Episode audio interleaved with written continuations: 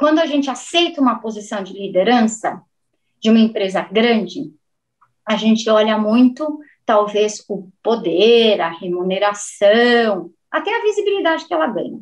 Mas não pode esquecer que, nesse exato momento, eu sou todo o tempo líder dessa empresa. As minhas redes sociais hoje, elas são redes sociais da Juliana, líder da empresa. Não misturo as coisas. Como eu expresso a minha opinião em vários assuntos, tem que ser muito cauteloso, porque a minha imagem hoje, depois de 25 anos numa posição de liderança, ela já está misturada com a da empresa.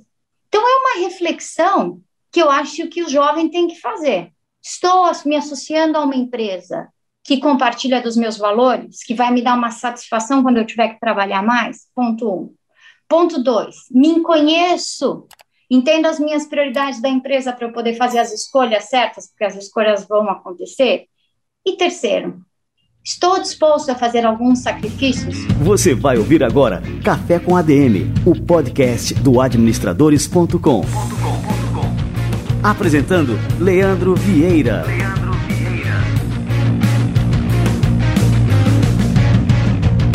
apesar de grande parte do, dos administradores recém-formados não conseguirem é, uma posição em uma grande empresa, esse é o grande objetivo. A gente mapeia isso aqui no, no administradores.com. Né, é, a maior parte dos nossos usuários que ainda estão em fase de formação, eles têm esse objetivo, eles almejam né, trabalhar em uma grande empresa. É, o sonho de todo administrador é ser o, um CEO de uma grande empresa. E, assim, tanto pelas perspectivas de carreira, né, que isso traz, é, quanto pela remuneração e benefícios. Mas eu queria saber de você, assim, como que é a rotina dentro de uma grande empresa como, como a P&G, né, o dia a dia de trabalho, pressão por resultados, é, a questão da liberdade de atuação, como, como é que é isso na, na realidade? Olha, eu, eu, me sinto muito privilegiada, porque, uh, como eu disse antes, eu encontrei na P&G uma empresa onde há uma grande afinidade, Leandro, entre os princípios e valores da empresa e os meus. Então, eu consigo trabalhar, trabalhar muito, entregar resultados, mas também viver os meus princípios e valores. E isso eu acho muito importante, porque naquele momento que eu tenho que trabalhar aquela hora extra, que eu tenho que dar aquele gás mais forte, eu consigo entender uma razão maior seja para o meu desenvolvimento, seja para o impacto da sociedade, do meio ambiente, em qual fonte eu esteja fazendo. Ah, o meu dia a dia é um dia a dia puxado, até porque eu tenho hoje responsabilidades internas e externas. Como mãe, como filha, como esposa, são muitos pratinhos que a gente tem que é, equilibrar.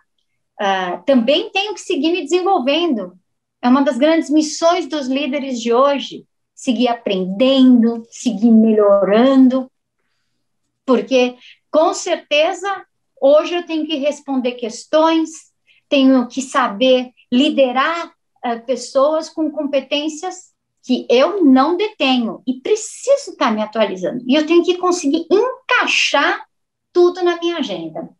Como fazer isso? Eu diria para você, primeiro, me conhecendo, conhecendo o que é importante para mim, o que é importante para minha família e conhecendo o que é importante para o meu negócio. Porque a partir daí eu consigo traçar prioridades e escolhas. Parece blá blá blá, mas não é, Leandro. Porque todo dia eu acordo e vou escolher o que eu vou fazer e o que eu não vou fazer. Mas se sou eu que escolho e não a minha agenda, a sensação de satisfação e progresso é muito melhor, é muito maior. E eu vou escolher o quanto eu vou ficar com meu filho, o quanto eu vou ficar com a minha família, o quanto eu vou ficar no trabalho, o trabalho que eu, a atividade que eu faço além da própria e tudo mais.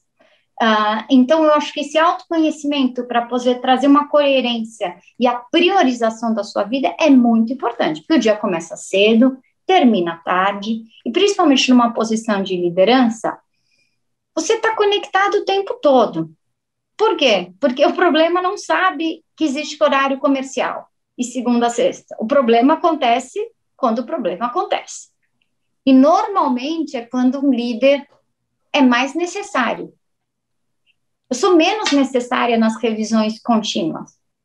Eu sou mais necessária quando tem um problema grande e eu preciso amparar a minha organização. Eu sou necessária para fazer ajudá-los nas grandes escolhas, definições de, de é, é, caminho. E não nas pequenas do dia a dia, que eu tenho uma equipe que já pode fazer.